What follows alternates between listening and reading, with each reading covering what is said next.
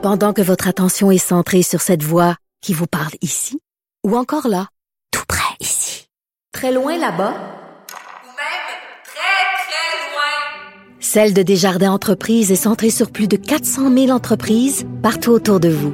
Depuis plus de 120 ans, nos équipes dédiées accompagnent les entrepreneurs d'ici à chaque étape pour qu'ils puissent rester centrés sur ce qui compte, la croissance de leur entreprise.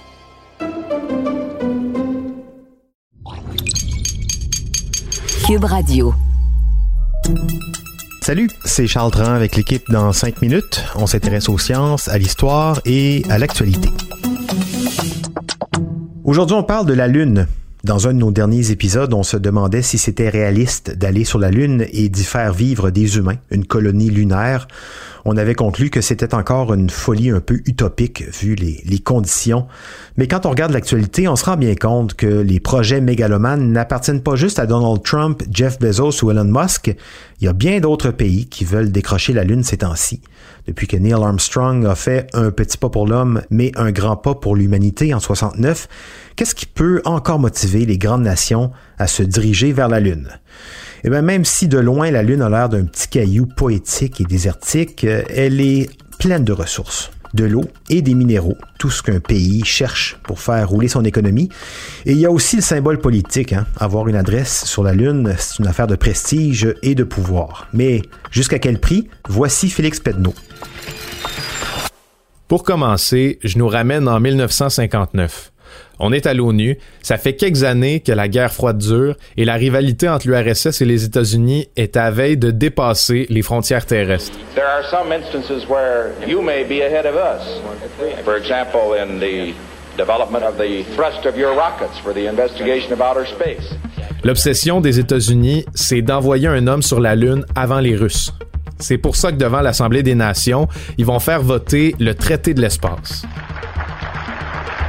En fait, sur le long, le nom complet, c'est le traité des principes régissant les activités des États en matière d'exploration et d'utilisation de l'espace extra-atmosphérique, y compris la Lune et les autres corps célestes. En gros, le traité de l'espace, ça visait à empêcher l'espace de devenir politique en énumérant des grands principes à respecter par toutes les Nations Unies. Par exemple, on prévoit dès le premier article que l'espace, c'est à tout le monde, puis que personne peut se l'approprier. Aussi, on classe la Lune comme une zone que personne peut détenir, un peu comme euh, les eaux internationales ou l'Antarctique par exemple, où on peut juste conduire de la recherche scientifique. Les gouvernements peuvent pas non plus s'approprier une ressource stellaire, donc euh, la Lune par exemple. Je vais pas m'attarder plus longtemps là-dessus, vous l'aurez compris, l'espace c'est à tout le monde et il peut pas y avoir de propriété privée dans l'espace. Pourquoi je vous explique c'est quoi le traité de l'espace? Ah, pour rien. Mais dans le fond, Souvenez-vous-en, parce que je vais en reparler à la fin de 5 minutes. Saut dans le temps. On quitte l'ONU des années 60 et on arrive en 2019. La Chine fait allunir sa deuxième sonde sur la Lune, mais elle le fait à un endroit où personne avait encore osé aller, sur le côté sombre de la Lune. Celui qu'on n'a jamais vu et qui vous évoque probablement plus un classique de Pink Floyd qu'un désert glacé couvert de cratères. Là-bas, les Chinois ont détecté des terres rares et ont prélevé 2 kg de roches lunaires pour l'étudier sur Terre. Ils ont quitté la Lune, mais ils comptent y revenir. En fait, la Chine a déclaré que d'ici 2036, elle va avoir établi une présence humaine permanente sur la Lune. Et le mois de septembre dernier, l'agence spatiale indienne, elle, manquait l'alunissage de sa première sonde. Vous le comprenez, les grandes puissances du monde ont les yeux tournés vers la Lune. Les États-Unis, pour qui le programme lunaire était presque mort, ont même relancé ce projet-là de la NASA pour renvoyer des gens sur la Lune d'ici 2024. C'est que sur la Lune, il y a des terres rares. Difficile de dire en quelle quantité et même de quel type, mais il y en a. Puis les terres rares, pour faire simple, c'est des composés qui peuvent être utilisés dans la confection des composantes des matériaux électroniques, notamment les téléphones cellulaires, par exemple. Dans le fond des cratères de la Lune, il y a en masse d'eau. Elle est glacée, évidemment, mais elle est là. Et pour certains pays, ça deviendrait intéressant d'aller chercher de l'eau directement sur la Lune, parce que l'eau douce sur Terre, c'est une denrée de plus en plus rare. Ce serait donc un investissement futur, mais ça pourrait aussi servir de carburant pour de nombreux scientifiques.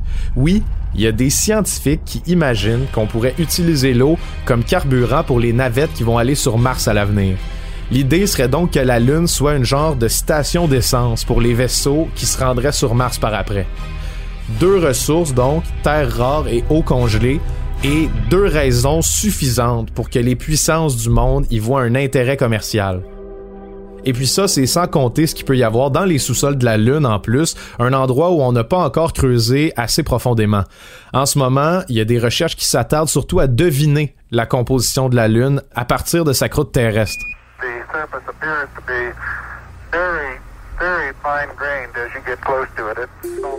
Donc pouvoir installer une mine ou simplement une base de recherche comme le veulent la Russie ou l'Union européenne, c'est donc un incitatif suffisant pour relancer tout le monde vers les étoiles. Mais il y a aussi un aspect qu'on néglige, mais qui est vraiment important. C'est pas anodin si la Chine s'est remise à explorer la Lune. C'est pas pour rien que les États-Unis se sont remis eux aussi en tête d'y retourner. C'est parce que la Lune, c'est un symbole de conquête politique. Jamais les États-Unis vont vouloir que la Chine soit la seule à célébrer la reconquête de la Lune. C'est pour ça que les États-Unis ont signé le mois dernier les accords d'Artémis. Bon, c'est un nom un peu pompeux, mais ce que ça stipule, c'est pas mal plus inquiétant. Bon, d'abord, sachez que les accords d'Artémis impliquent, oui, les États-Unis, mais plusieurs de leurs alliés, dont nous, le Canada.